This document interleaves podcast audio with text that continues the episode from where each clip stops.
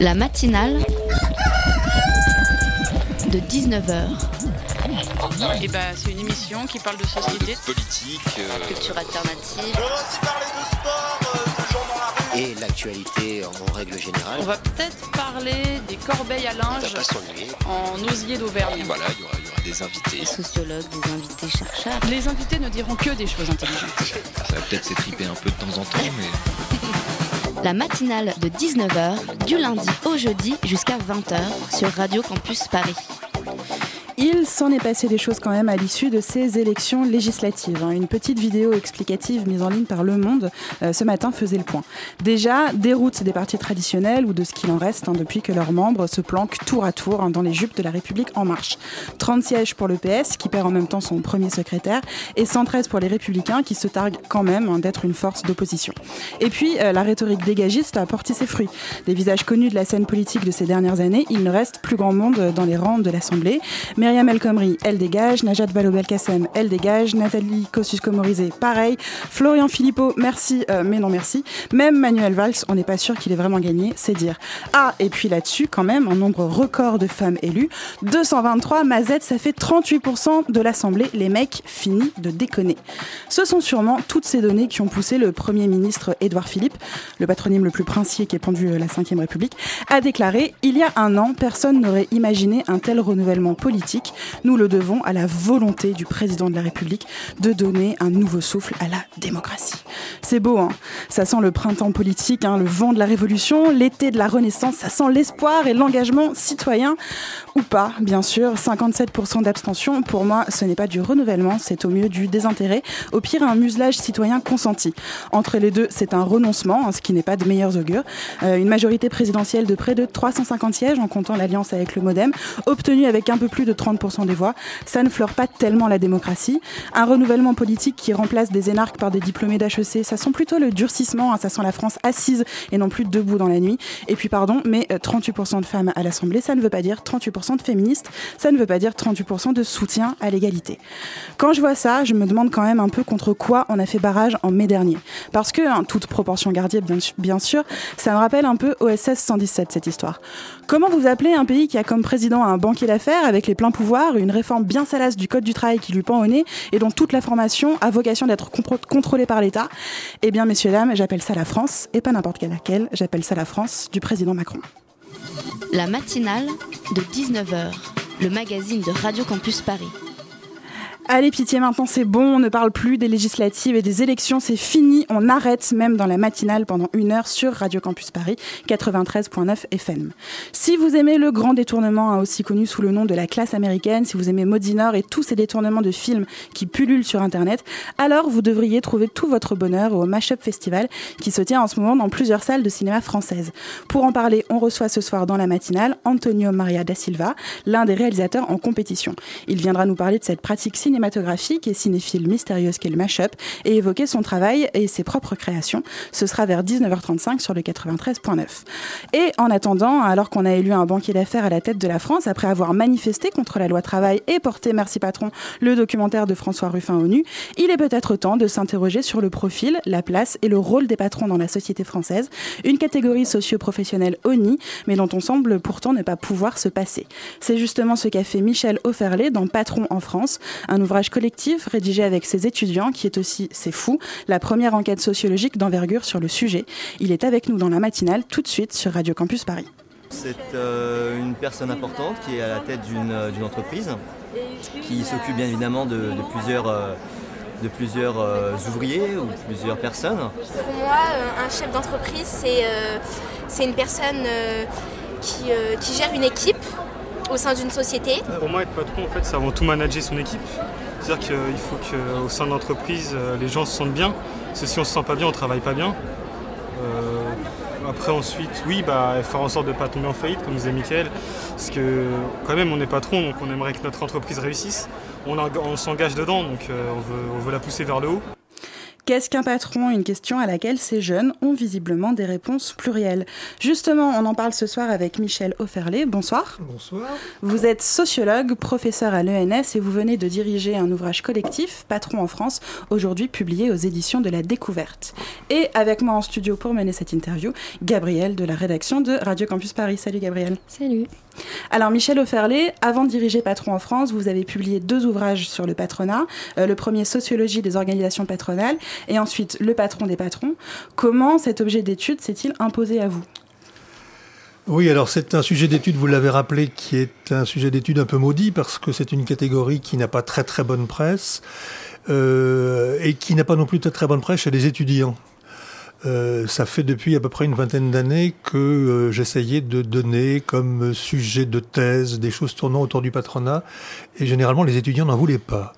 Il n'en voulait pas pour deux raisons. D'abord parce que le patronat est un monde, euh, disons, de personnes sinon âgées, de personnes d'âge mûr, et d'une certaine manière, là aussi, euh, quand on est étudiant, c'est plus facile vraisemblablement d'interviewer des gens un peu de son âge ou pas trop mmh. âgés, plutôt que des gens entre 50 et 70 ans, qui sont quand même malgré tout une majorité de certains, de certains types de patronat. Et qu'en deuxième lieu également, les étudiants en sociologie ne sont pas forcément tellement, tellement portés vers l'amour du patronat. Et donc, euh, au bout du compte, comme personne ne voulait s'y mettre, eh bien, j'ai dit, ben moi, je vais m'y mettre. Et donc, en fin de carrière, pourrait-on dire, euh, je n'avais pas de problème d'âge, j'avais pas non plus de problème, si vous voulez, également, donc, euh, de, de, sentiment de domination vis-à-vis de tous ces gens-là, dans la mesure où justement, ils sont extrêmement divers. Euh, j'en ai vu des grands, des petits, des moyens, et j'ai commencé donc par travailler sur les organisations patronales, sur le Medef. Donc, effectivement vous rappeler, j'ai fait donc un, un livre en 2013 sur le Medef, et j'ai continué justement sous la forme sous laquelle, dans laquelle j'avais euh, commencé, à savoir donc d'associer mes étudiants, mais là en disant tiens on va faire un livre ensemble. On va faire un livre ensemble et euh, disons que euh, on va faire un livre ensemble sur les, matros, sur les patrons et sur le métier de patron. Mhm. Hein. C'est-à-dire qui sont-ils, que font-ils, comment on devient patron, qu'est-ce que c'est qu'être patron. Alors ça a commencé maintenant, donc disons, il y a à peu près trois ans, euh, et donc ça a commencé avec, avec des gens de master, hein, des gens de master de Paris 1 d'ailleurs, parce que j'étais encore en master à Paris 1, également des gens de master donc de, de l'ENS, également de Dauphine, euh, et on a fait donc un atelier sur donc euh, les patrons, master 1 et master 2. Et puis, euh, comme tout ça prenait assez bonne tournure, eh bien également, donc j'ai étendu, si vous voulez, l'enquête. Euh, j'en ai fait bien entendu moi-même. J'ai un peu mouillé ma chemise, bien entendu. Et puis également, j'ai demandé à des collègues. Alors, il y avait bien, il y avait commencé à avoir des doctorants justement sur, la question du patronat, de me trouver des entretiens qui puissent également s'agréger aux autres. Et puis j'ai mis des collègues également à contribution, et certains justement ont accepté bien volontiers, notamment Stéphane Beau, qui n'est pas du tout spécialisé sur ce genre de choses.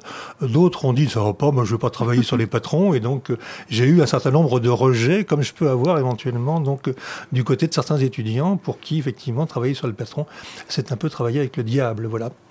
Ce livre donc il s'appelle Patron en France, mais depuis plusieurs années le terme patron il s'est effacé pour laisser place à entrepreneur ou chef d'entreprise. Est-ce que du coup appeler votre livre Patron en France c'était un choix? Vous y avez réfléchi? Enfin évidemment vous y avez réfléchi, mais et est-ce que le, le basculement là entre ces deux termes ça pour vous, ça traduit quelque chose? Juste pour compléter ma réponse tout à l'heure, donc effectivement, donc c'est un livre d'entretien. Hein, c'est un mhm. livre d'entretien, si vous voulez. On a, on a fait des entretiens qui parfois duraient deux heures ou trois heures. Le, le plus volubile, ça a été le mélanchoniste, hein, qui, a, qui, a, qui, a, retenu l'étudiant pendant trois heures et demie, si vous voulez. Donc on n'a pas pu faire trois heures et demie d'entretien patron mélanchoniste, et donc on a coupé.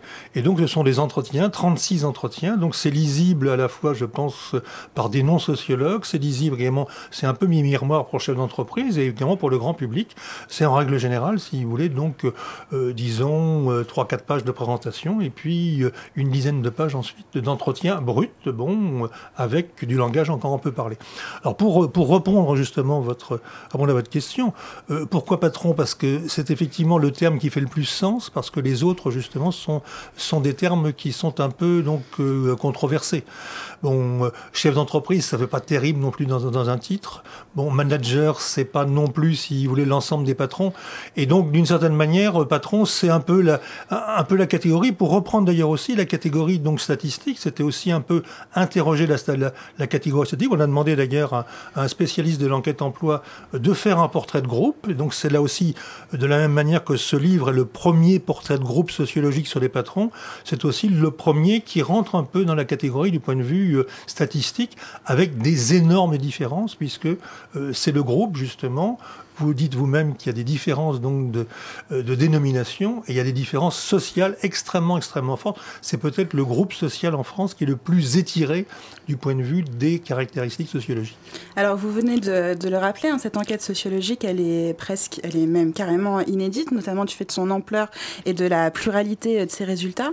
Comment est-ce qu'on peut expliquer ce manquement de, de la sociologie envers cette catégorie socioprofessionnelle que sont les patrons, alors même que les catégories dites dominantes, hein, on euh, ailleurs été dominées. Je pense par exemple aux travaux sur la bourgeoisie qui ont été menés par le, couple de sociologues, les Pinson-Charlot. Alors effectivement, si on peut, on peut essayer de retrouver, si vous voulez, un livre semblable, mais fait par des journalistes et donc d'un tout autre esprit, c'est euh, Les patrons d'Aris et Sédoui, mais ça remonte à, 40 ans, si mhm. vous voulez. Bon. Et euh, simplement, euh, disons que le, modèle, ça a été donc un modèle pédagogique, faire de la pédagogie à l'égard des étudiants et à l'égard de soi-même, et à l'égard également, pourrait-on dire, de la société française, pour ne pas tomber non plus dans la caricature. Dans une sorte de diabolisation. Voilà, c'est ça. Donc en l'occurrence, donc mon, mon ouvrage n'est ni pour ni contre. Il essaye de comprendre, si vous voulez, euh, qu'est-ce que font ces gens-là, comment on devient et quels sont les différences justement internes dans la catégorie.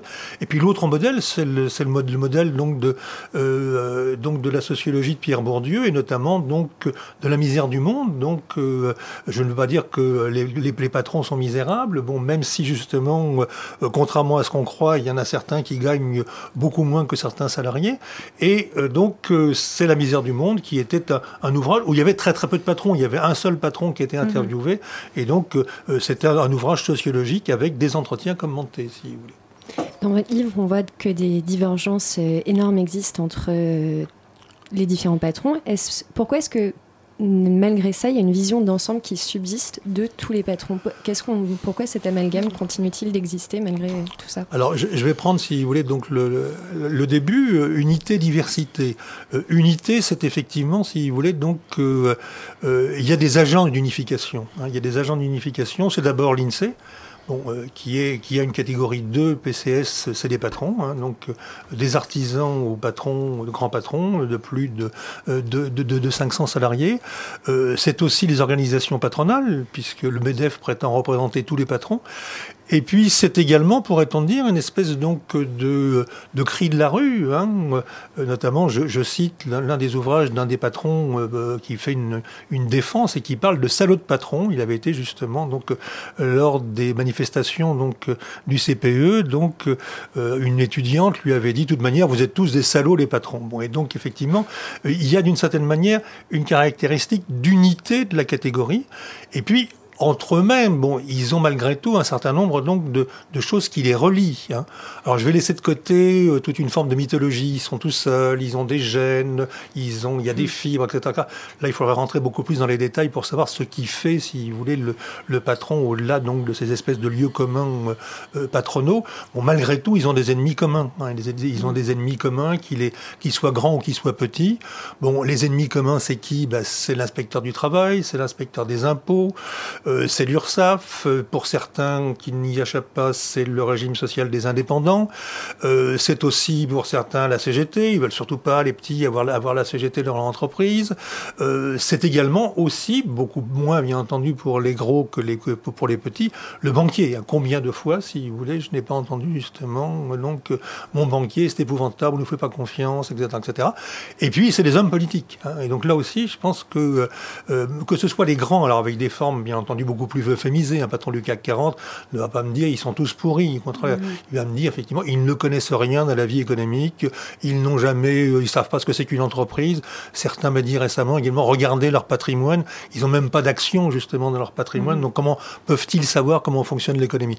Par contre, au niveau de la base, effectivement, on est beaucoup plus dans une rhétorique du tous pourri avec euh, euh, qu'est-ce qui est plus pourri qu'un patron, euh, deux patrons, bon, effectivement, avec, ce genre de choses qui récemment fait qu'aussi dans l'électorat Front National, vous avez un nombre non négligeable de petits patrons. Bon, alors ce qui fait leur diversité, c'est justement, bon, d'une part la taille et le secteur de l'entreprise, les conditions également donc d'effectuation du travail, notamment la, la sous-traitance, et puis ce qui fait également donc leur différence, c'est les énormes différences les sociodémographiques qui les séparent. C'est-à-dire qu'on n'a pas de catégorie dans lesquelles il y ait autant d'écart du point de vue du diplôme. Vous avez donc mm. des gens qui n'ont aucun diplôme jusqu'à des gens qui ont euh, également de, bac plus 10.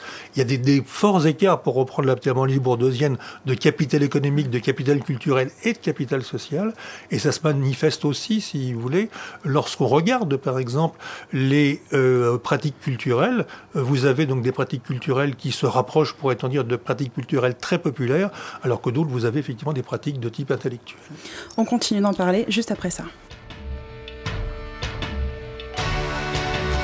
La matinale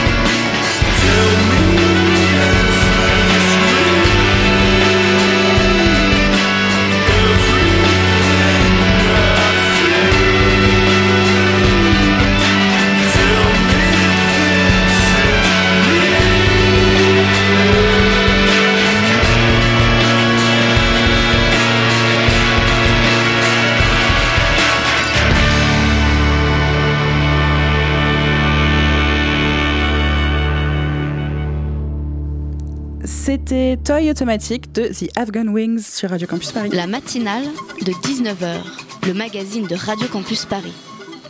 Nous sommes toujours sur Radio Campus Paris, la matinale, pour parler avec Michel Oferlé des patrons en France. Justement, vous l'évoquiez avant la, pause musicale. Qu'est-ce qui va différencier euh, le patron, euh, outre son statut, d'un salarié, d'un fonctionnaire ou même d'un auto-entrepreneur?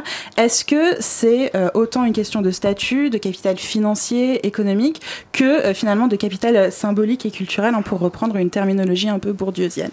Alors effectivement, donc le, généralement beaucoup de, beaucoup de patrons me disent qu'ils sont devenus patrons euh, parce qu'il ne voulait plus être salarié. Hein. Donc Mhm. là aussi, c'est une espèce de, de- de rupture avec également donc une, une vision du monde salarial. Bon, ils sont comme n'importe quelle catégorie sociale très très euh, caricaturaux. Et donc, euh, parmi les ennemis également des patrons, il y a, il y a le fonctionnaire. Le fonctionnaire, c'est le feignant. Et donc voilà, bon, bon.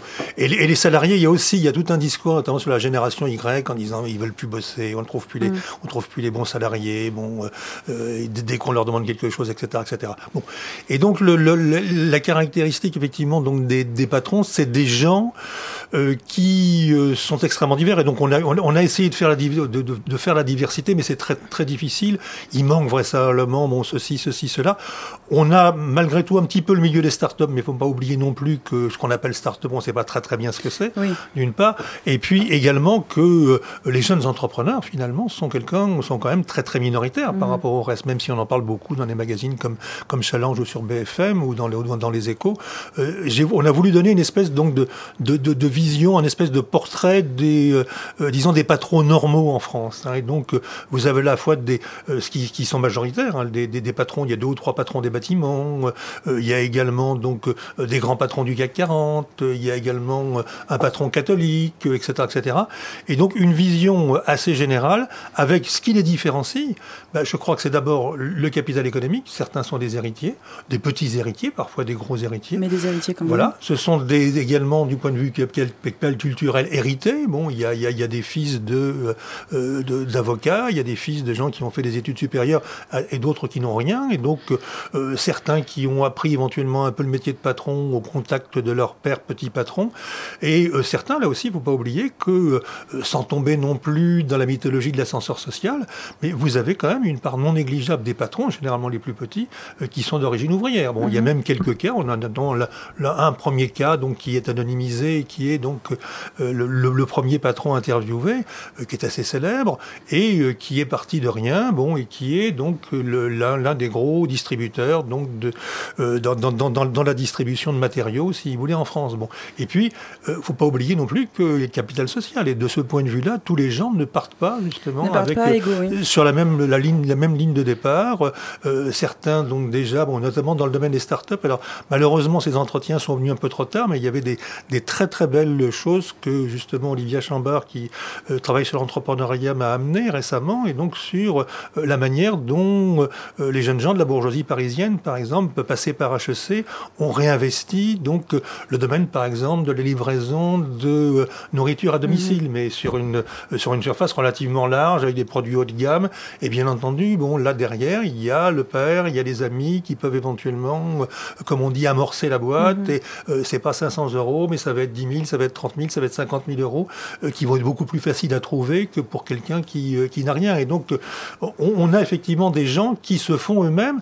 Et effectivement, la, catégorie patron, vous avez encore un nombre non négligeable. Alors, je l'ai plus, j'ai plus en, tête, ça va être à peu près 30 ou 30 ou 35% euh, qui sont d'origine ouvrière, notamment dans le bâtiment. Bon, ben, on, est, il y a le, le, le il y a un carreleur justement. Bon, ben, il en avait marre de travailler pour un patron. Bon, il monte sa, il monte sa boîte et il veut rester petit. Donc là aussi, c'est- intéressant de voir que par rapport à la définition qu'on a, euh, tout le monde veut grossir, tout le monde veut gagner du fric. Euh, c'est vrai pour une partie de la population qui sont addicts, effectivement, et notamment, là, je vous conseille de lire, il y en a un euh, dans lequel le, le- le patron interrogé se fout de, véritablement de l'étudiante, euh, la drague, l'invite à boire, du champagne le matin Mhm. dans un hôtel 4 étoiles, bon, et lui prend le micro, bon, etc., etc. Et finalement, bon, au bout du compte, euh, le- l'entretien est loupé, mais fait apparaître quelque chose, c'est que on a là un type particulier de patron qui dit, moi j'en ai marre, effectivement, ce que je veux, c'est gagner du fric. Alors, on ne peut pas généraliser ça à tous les patrons. Certains ont le rêve de la Porsche et de la Ferrari. D'autres, au contraire, ve- veulent rester justement petits. Alors, quand on lui demande justement à ce patron euh, euh, son, son salaire, bon, parce qu'effectivement, euh, certains n'arrivent pas à demander le salaire, le patrimoine. Donc, euh, pour un étudiant, c'est parfois gênant. Et donc, ils disent, euh, c'est le prof qui m'a demandé, etc., etc. bon, et donc à ce moment-là, et l'autre le regarde et dit, bon, non, non, ça m'intéresse, ça vous intéresse pas, etc.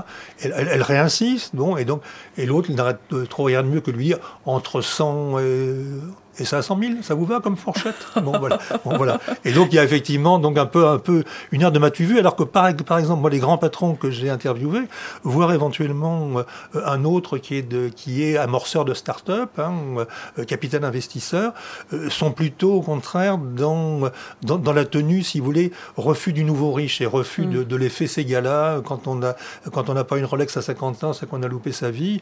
Et les grands patrons, au contraire, bon, font un peu profil bas. Je pense qu'effectivement, ils sont pas dans la consommation ostentatoire. Mais on voit qu'il y a effectivement de tout. Il y a effectivement le rêve de la Porsche et de la Ferrari, bon, assez rapidement, euh, éventuellement euh, claquer, claquer de l'argent. Et puis chez, chez les autres, hein, Patrick Gouret, bah, il dit moi je, suis carleur, puis je veux, rester petit. Hein. Je, veux vraiment rester petit. Euh, je gagne ce que ce qu'il me faut. Hein. Bon, les clients, il y en a trop, tant pis, ils attendront. Mais moi je je veux pas m'emmerder. Bon voilà, j'organise ma vie comme ça. Si l'appât du gain, le rêve de la Porsche, de la Ferrari, c'est pas généralisé, est-ce qu'au contraire, il existe des motivations, des logiques mises en œuvre qu'on retrouve chez tous les patrons? Je ne sais pas, peut-être un désir d'autonomie, une vision Oui, alors, alors, si vous voulez, c'est effectivement, c'est ce que d'une certaine manière, c'est assez bizarre parce que la, sociologie du travail qui s'intéresse donc à la manière dont les gens travaillent, euh, c'est jamais tellement, tellement intéressé au travail de patron. Bon, c'est un, travail comme un autre, si vous voulez. Et donc, c'était de, prendre l'idée qu'il euh, y a véritablement un, travail entrepreneurial euh, qui n'est pas simplement, dans un espèce de marxisme sommaire, une extraction de la plus-value, euh, mais qui passe, alors là aussi, par des choses extrêmement différentes. C'est-à-dire que vous pouvez avoir justement des gens qui ne veulent pas quitter leur travail, et qui même quand ils ont 10, 20, 30 salariés, veulent continuer à mettre la main à la pâte. Et donc pour eux, véritablement, le boulot, c'est de continuer à être un, ouvrier tout en étant un patron. Donc, donc, de continuer éventuellement à savoir mettre la main à la pâte. Et c'est ce que reprochent d'ailleurs certains. Et donc il y, y, a des grands discours, ah bah oui, les patrons français ne savent pas passer à la vitesse supérieure, etc etc., etc. Euh, et c'est ce que m'a dit récemment justement un patron, un, grand patron lyonnais. Bon, ils ne savent pas, on, ils savent pas passer de l'homme orchestre au chef d'orchestre. Mm. Et effectivement, donc euh, à partir du moment où vous devenez, vous devenez chef d'orchestre, euh, ça veut dire que vous acceptez de vous débarrasser toute une série de tâches qui pour certains sont des tâches encombrantes et qui pour d'autres donc sont en quelque sorte leur vie. Hein. Et donc bien souvent on m'a parlé dans les petites boîtes, c'est mon bébé, hein, mm-hmm. avec des satisfactions du style je m'éclate, je m'emmerde jamais, euh, j'ai toujours quelque chose à faire. Le matin, je sais que je ne vais pas me faire chier, etc. etc. Et donc, euh, il y en a un aussi qui nous a dit bon, euh, moi j'aime bien parce que il y a mon nom sur mon camion. Hein. et donc, voilà, ça se balade dans, comme ça dans toute la France et il y a mon nom sur mon camion. Donc, il y, a effectivement, bien entendu, donc à la fois ce sentiment parfois de revanche sociale, c'est donc des gens qui ont loupé leurs études et qui vont à ce moment-là devenir quelqu'un, justement, grâce à ça.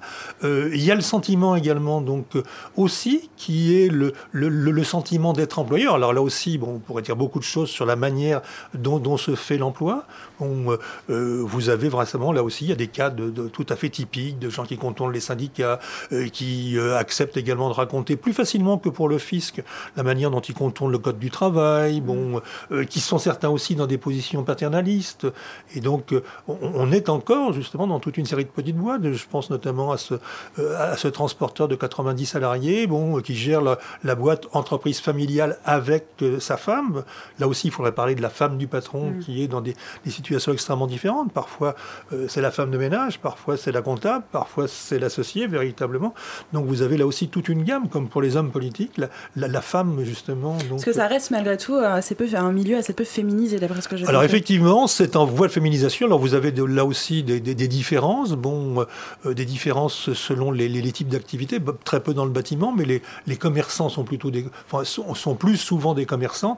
Et là aussi, bon, il y a une loi, euh, c'est plus vous montez dans les hiérarchies, des, bon, voilà, et plus, plus les femmes disparaissent. Mm. Même s'il y a un mouvement de, de, de, féminisation.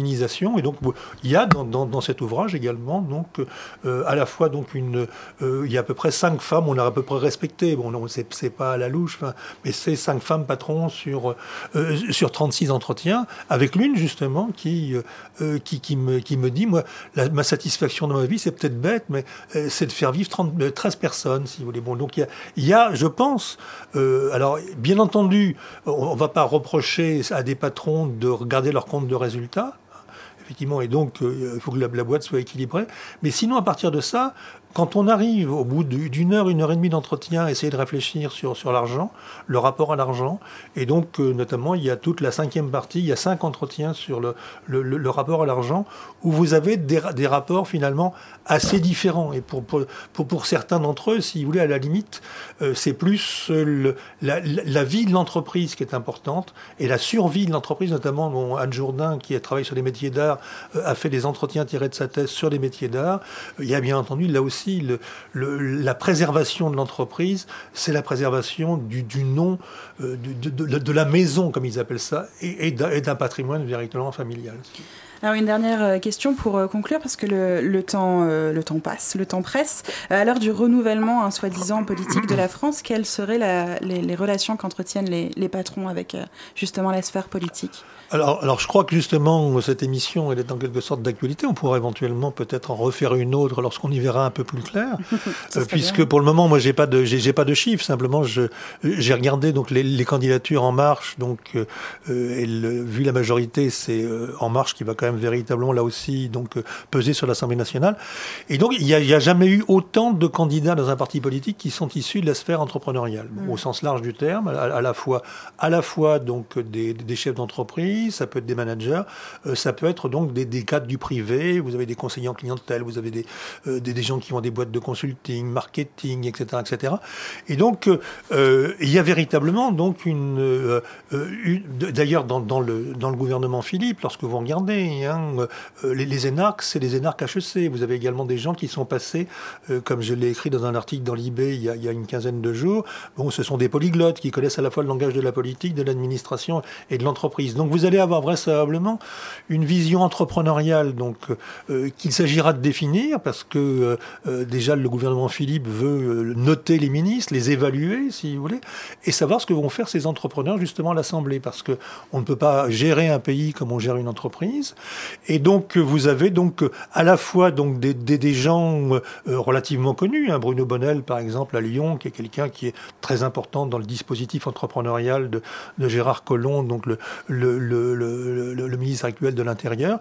Et puis vous avez des petits entrepreneurs. Là, justement, j'en ai interviewé un il y a, euh, il, y a, trois mois. Je ne savais pas qu'il allait être député. Lui non plus, parce qu'il était à, ce moment-là encore très filloniste, justement. Mm. Et puis, donc, tout à fait typique de cette génération Macron, c'est quelqu'un qui est, euh, qui, qui est euh, donc dans, dans, le domaine informatique, qui a monté donc sa boîte dans un, une, petite, euh, une petite commune, qui a créé une, 50 emplois, qui a monté des clubs d'entrepreneurs, qui s'est d'abord présenté comme maire, qui a été élu, et puis après qui s'est présenté donc comme, comme candidat donc d'hiver droite, et puis qui a été ensuite rattrapé par, par le train en marche et qui a obtenu donc 46% au, deuxième, au premier tour et 62% au deuxième. Donc là aussi, à suivre, parce que quand, quand on regarde, et c'était quelque chose, c'était une espèce de plainte également des entrepreneurs que je rencontrais, euh, c'est à savoir qu'il n'y a pas assez de chefs d'entreprise à l'Assemblée. Hein, mmh. Et donc on ne connaît pas les réalités de l'entreprise. Bon, il y a d'autres manières de connaître les réalités de l'entreprise que, que par les chefs d'entreprise. Il y a aussi, des,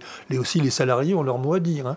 Et donc, lorsqu'on regarde le, en France, disons, les chefs d'entreprise euh, ne sont pas sous-représentés par rapport à leur place de population active, mais ne sont pas surreprésentés comme les avocats, les médecins, les hauts fonctionnaires et les professeurs. Bon, euh, il y, a deux chambres donc euh, dans l'histoire de la France où il y a eu plus de chefs d'entreprise. C'est la chambre de 58, grand bouleversement. Et puis, s'il faut monter beaucoup plus loin, euh, c'est le corps législatif du second Empire, 25%. Alors, on va, voir de quoi est-ce qu'on va arriver à, à 8%, 10% de chefs d'entreprise. En tous les cas, c'est à mon sens, quelque chose qui est intéressant à suivre, à la fois sociologiquement et politiquement. Affaire à suivre donc les patrons en marche. Merci beaucoup, Michel Oferlé, d'avoir été avec nous dans la matinale. Je rappelle donc que l'ouvrage Patron en France que vous avez euh, dirigé a été rédigé en collaboration avec les étudiants de votre séminaire de recherche, qu'il est la première enquête sociologique d'envergure sur les patrons français et qu'il est disponible aux éditions de la découverte. Quant à nous, on revient juste après ça. La matinale de 19h, le magazine de Radio Campus Paris.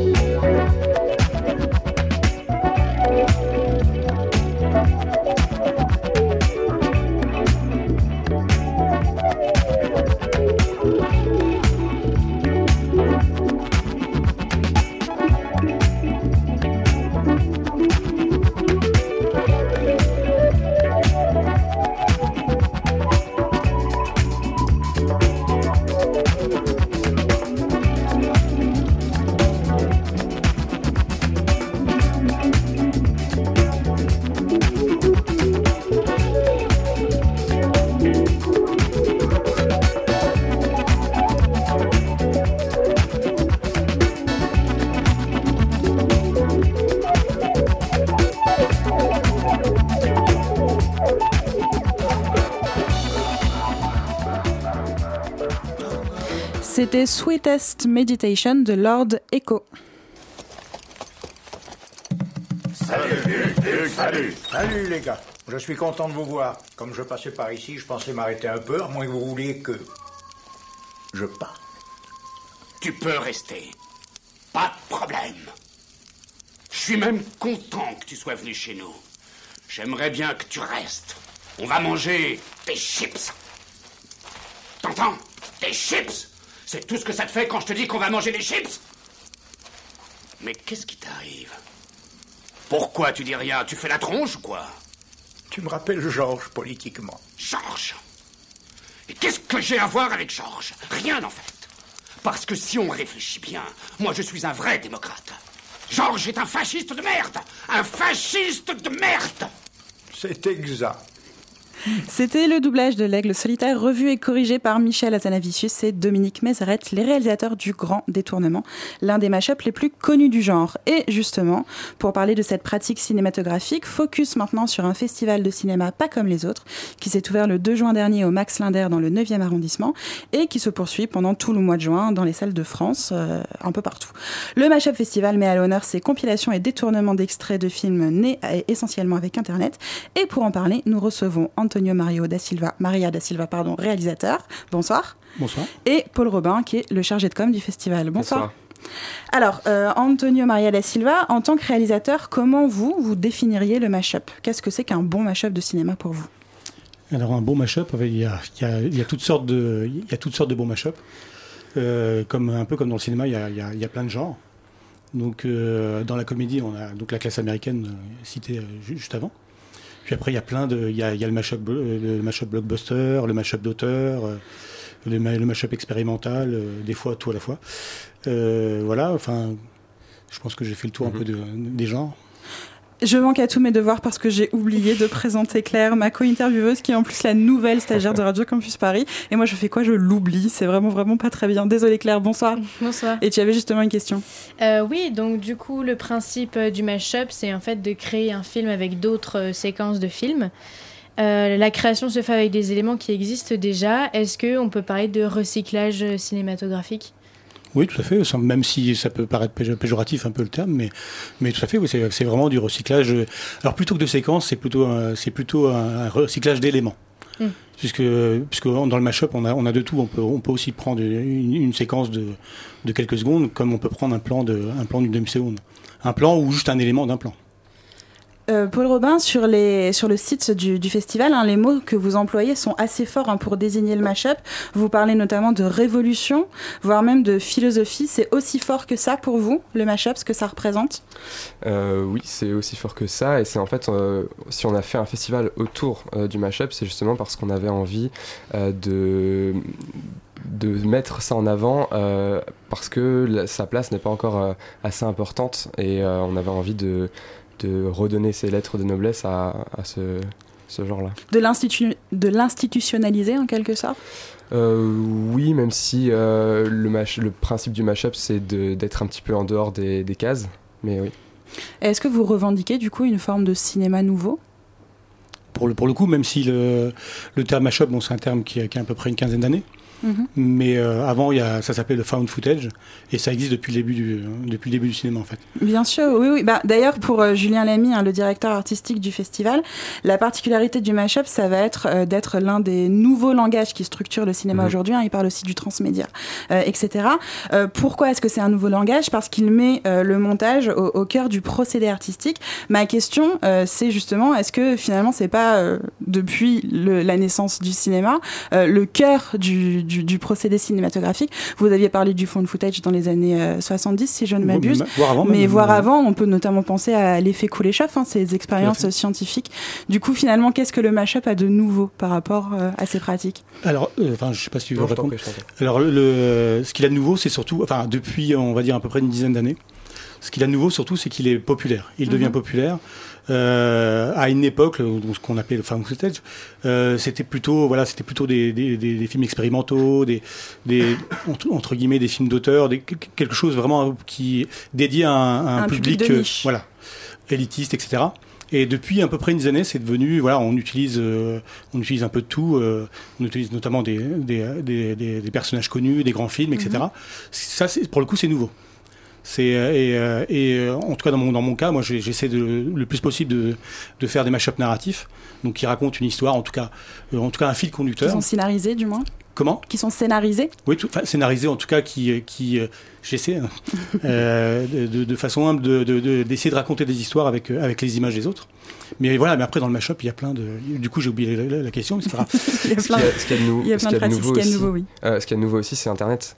Bien Euh, sûr. L'arrivée d'Internet, euh, enfin, ça fait un moment qu'il y a Internet, mais euh, euh, ça a permis aussi de casser les barrières et de permettre à tout le monde d'aller chercher euh, de nouvelles sources d'images, de nouveaux, de nouveaux- voilà, de ça a complètement cassé les barrières. C'est clair que ça a de- complètement repositionné Voilà. finalement Mm. le spectre Mm, de mm, la mm, cinéphilie et tout ça. hein, Et de pouvoir aussi montrer, euh, montrer notre travail. je- je- Oui, la diffusion, ça a permis la di- diffusion La, aussi. diffusion, parce qu'avant avant YouTube, pour le coup, Bien sûr. euh, pour diffuser, c'était compliqué. Moi, je- j'en fais depuis euh, quelques années déjà.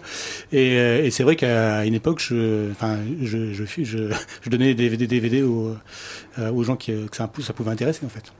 Claire?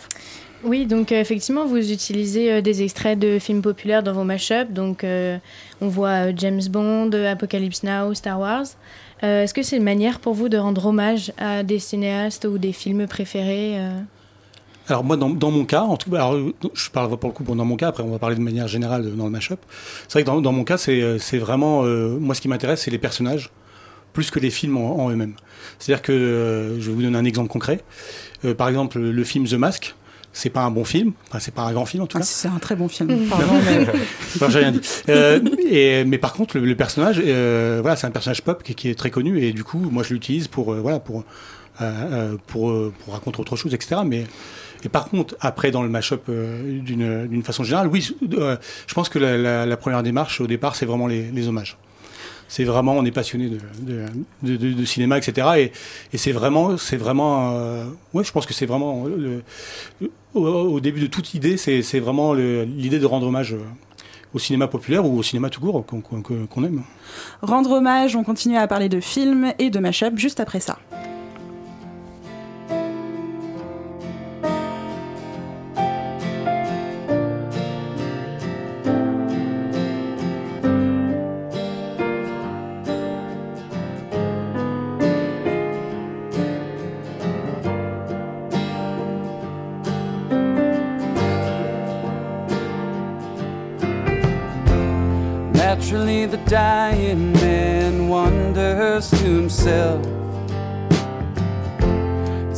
Commentary been more lucid than anybody else? And had he successfully beaten back the rising tide of idiots, dilettantes, and fools on his watch while he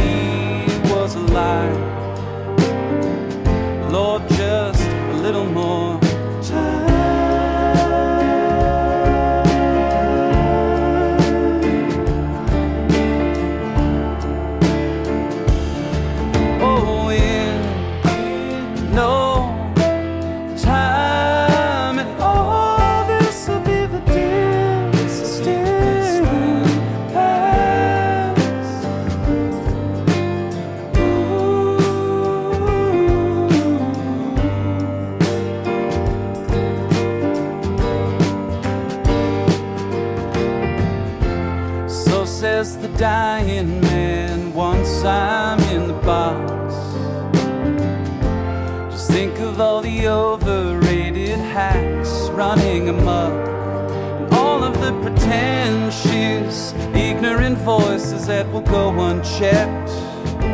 The homophobes, hipsters, and 1%. The false feminists he'd managed to detect.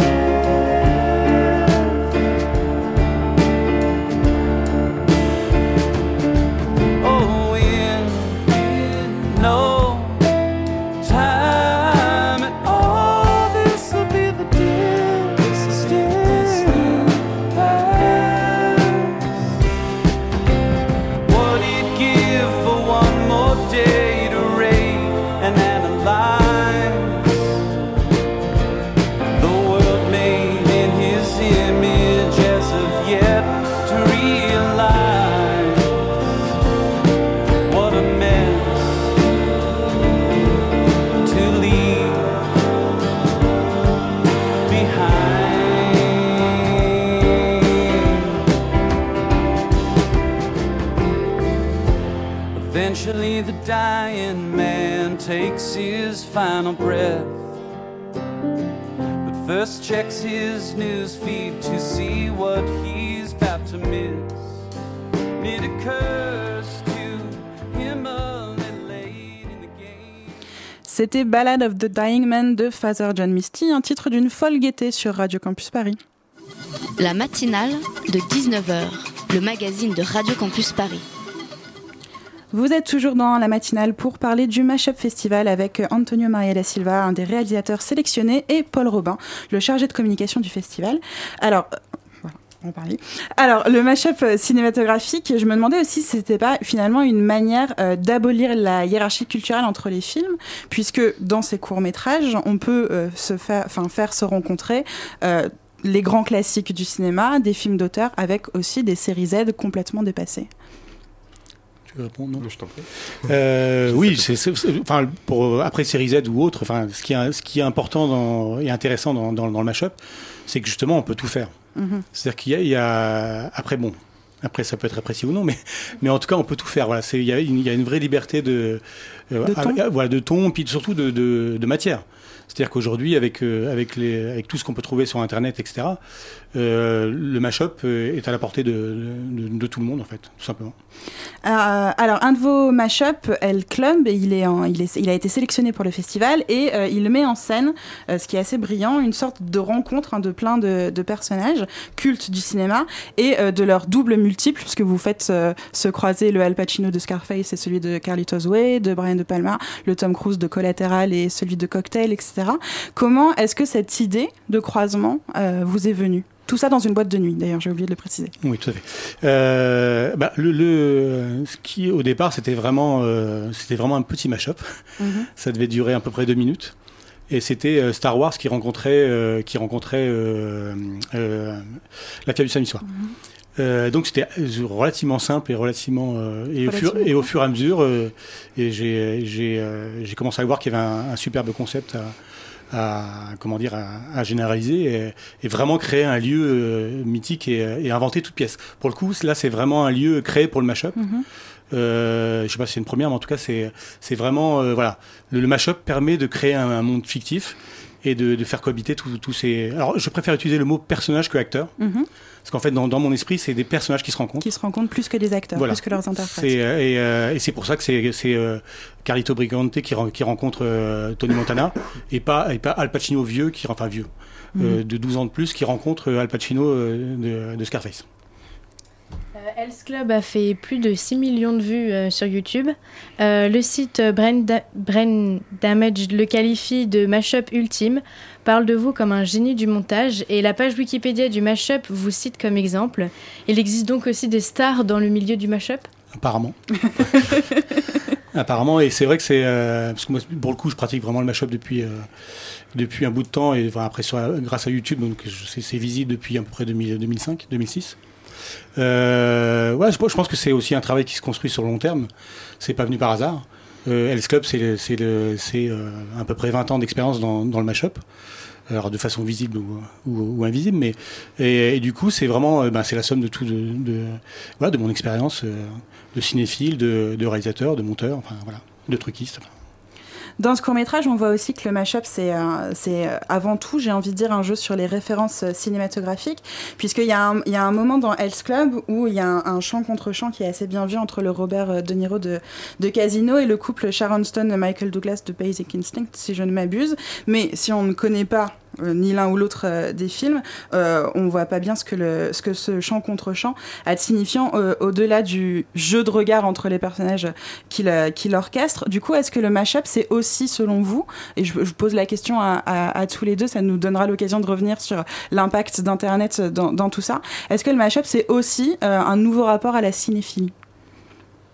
Je pense que c'est. euh, Alors, je j'aime à penser que qu'on peut regarder euh, nos- nos- mes mashups sans, sans vraiment connaître les références. Il y a un autre plaisir. Il y a, il y a autre sûr, chose. Il y a un autre niveau de lecture. Voilà, il y a un autre niveau de lecture, etc. Et c'est vrai que pour le coup, le- enfin, on peut le faire aussi dans le cinéma, mais c'est vrai que dans, moi, dans, dans mes mashups, j'essaye souvent d'avoir, d'avoir au moins trois niveaux de lecture Mhm. différents. Et du coup, il y a, il y a vraiment, c'est vraiment pour tout le monde. Après, évidemment, un, un- un pur cinéphile aura, aura un vrai plaisir à voir, euh, à voir Travolta qui regarde, qui regarde le poster de, de, Scar- de Serpico de, avec Al Pacino. Mhm. Évidemment, là, le plaisir, il est multiplié par. euh, Enfin, peu importe, il est multiplié. con- contrairement à quelqu'un qui va, qui va dire Ah, c'est marrant, on, il regarde Travolta sur un poster. Euh, Mhm. Mais par contre, le vrai cinéphile, pour le coup, lui, il, a- il va, il Va va prendre un vrai plaisir. Puis surtout, il va prendre un vrai plaisir. Pour le coup, moi, j'ai eu des, des- on m'a envoyé des messages, c'était assez, hallucinant, assez hallucinant, quoi. C'était, euh, ça, ça provoque des, euh, chez les, les cinéphiles vraiment aguerris, Mhm. ça provoque des, des étincelles, quoi. Oui, finalement, c'est un peu des, des, des fantasmes de cinéphiles, hein, faire se rencontrer Tom Cruise, Al Pacino et Schwarzenegger et tout ça. Dans le même film, ça donne envie quand même, non? Oui, en plus, au- au-delà, au-delà, pour le coup, justement, même le grand public peut, peut apprécier ce genre de, de, de, voilà, de, de, de films où, où on voit toutes ces stars se croiser. Et puis, c'est important que, que ces stars viennent de films connus aussi. Mhm. C'est, Qu'elles soient euh, reconnaissables. Voilà, on est, on est toujours dans le. Quelque part, on est, le mashup, c'est, on, est, on est toujours dans la référence. En tout cas, je parle pour moi. Parce qu'après, il y, a plein de, il y a plein de sortes de mashup. Et euh, en tout cas, les miens sont souvent dans la référence. Mhm. Après, pour parler, par exemple, de, de ce que fait Julien Lamy, l'organisateur du, du festival, euh, lui, ça fonctionne moins par référence. C'est, euh, c'est, on, est, on est plus dans, la- dans, le, dans l'expérimental, dans le, dans, le, dans le sensitif, etc. Moi, c'est vrai que c'est plus par référence. Paul oui Je voulais juste revenir Allez-y. sur quelque chose euh, qui, avait été dit. C'était que ce qui est intéressant aussi, c'est que la logique euh, euh, cinéphile, elle peut être euh, revue à l'inverse. On peut inverser cette logique-là, c'est-à-dire que euh, des personnes qui ne sont pas forcément sensibles euh, au cinéma et qui n'ont pas forcément toutes les références peuvent euh, les aborder pour la première fois avec le mashup Tout à fait. et s'y dédier après, s'y consacrer et s'y intéresser et aller voir les films par eux-mêmes. euh, voilà. C'est vrai que j'avais oublié cette dimension qui est, qui est vraiment importante pour le coup, parce que je, il y a plein de gens qui me, voilà, qui me disent quel, quel, quel est ce film. Enfin, j'ai envie d'aller voir, j'ai envie de. Par exemple, plein de gens qui me demandaient euh, d'où venait la, la- la scène de la mort d'Al Pacino Mhm. pour aller voir le film. C'est bon, ils vont être surpris du coup parce qu'ils ne meurent pas du tout au même endroit, mais mais mais, euh, mais voilà, enfin c'est non, c'est vrai, c'est pour, pour le coup, Paul a, a raison, ça, ça, ça peut créer aussi de la cinéphilie et de l'intérêt pour le pour le montage aussi. Mm. C'est, euh, je, je, enfin, je, je compte pas le nombre de personnes qui, m'ont- qui me demandent, qui me disent, euh, je me suis mis au montage grâce, au, grâce à vos mashups. Quoi. Du coup, c'est c'est bien, on génère, on génère de, Des vocations. des vocations, etc. C'est vraiment, euh, et, et parce que c'est un- pour le coup, c'est vraiment un nouveau langage. Quelqu'un, euh, voilà, quelqu'un aujourd'hui qui tombe sur un mashup euh, narratif ou autre, euh, c'est euh, d'un seul coup, c'est, c'est, vraiment un nouveau langage et, et pour le coup, les jeunes sont plus, sont plus réceptifs que les, que les plus vieux, forcément, qui, Mm. qui, qui ont toujours les, les vieux réflexes de de pas emprunter des images des autres films, etc. Alors que aujourd'hui, voilà, les- les, la plupart des jeunes zappent sans problème d'un programme à l'autre euh, sur les téléphones. Sur, euh, donc pour eux, c'est pas c'est pas un problème de changer de De changer de euh, film et de Mm. changer d'univers, d'une image à euh, l'autre. donc voilà, donc du coup, mais je pense que voilà, avec le temps, ça va se. euh, Peut-être que d'ici 10 ans, il va se passer. Voilà, et, euh, et, euh, ce sera une, une pratique qui sera, qui sera commune à, à plein de gens et qu'il y aura, il y aura des, des grands auteurs comme, euh, comme, euh, comme dans, le- dans le cinéma classique.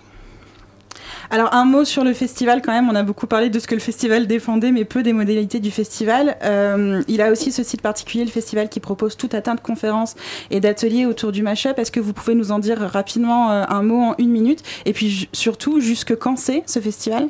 Alors, jusque quand c'est? C'est jusqu'au 30 juin. Est-ce que c'est gratuit? Est-ce qu'il faut payer? Euh, ça dépend. Ça dépend des événements. Euh, et pour ce qui est des différents événements, oui, euh, en fait, il y a eu par exemple un événement dernièrement à la SCAM pour parler de toute la hum, question et la problématique autour des droits d'auteur. Il y a aussi des ateliers pour sensibiliser la jeunesse au mashup avec tout un aspect ludique, avec par exemple l'utilisation de tablettes, de tables mashup, qui est un outil qui a été créé spécialement avec des, des cartes qu'on place sur la table et qui vont amener des images et des sons sur un écran et donc on va pouvoir avec lesquels on va pouvoir euh, s'amuser et recréer des films directement. Euh, voilà, toutes sortes d'événements. Pour les enfants, pour le coup, Table Mashup, c'est vraiment. Ouais. C'est vraiment intéressant. le coup, Intuitif, c'est- ludique et ouais. c'est euh, la bonne porte d'entrée pour euh, pour les, les faire découvrir euh, le mashup. Découvrir donc, découvrir des films, découvrir des pratiques, c'est super. Merci beaucoup euh, Paul Robin et Antonio Mario da Silva, si je l'ai bien, Maria, Maria. da Silva, pardon, d'avoir été avec nous. La matinale c'est terminé pour aujourd'hui. Merci donc à tous mes collaborateurs, collaboratrices pour cette émission. Les invités, Michel Oferlé, Antonio Maria da Silva, Paul Robin, mes co-intervieweuses, Gabrielle et Claire bien sûr, et qui œuvrent dans l'ombre hein, pour le plaisir quotidien de vos oreilles, PH à la réalisation et Marion Elsa à la coordination. Marion, tu nous manques déjà. Vous pourrez bien entendu retrouver cette émission en podcast d'ici une heure sur radiocampusparis.org ou à 13h sur la RNT. Et puis la matinale revient demain, mais en attendant, vous ne pouvez pas éteindre la radio et reprendre une activité normale, puisque tout de suite on retrouve pièces détachées. Salut pièces détachées. Exactement, interdiction de quitter l'antenne parce que ce soir on reçoit une, une invitée formidable, on reçoit Delphine Hélier, la directrice et fondatrice de l'école du jeu. Oh ben, ça envoie du lourd, donc on reste connecté sur Radio Campus Paris et sur le 93.9. Bonne soirée à tous et à bientôt si vous le voulez bien.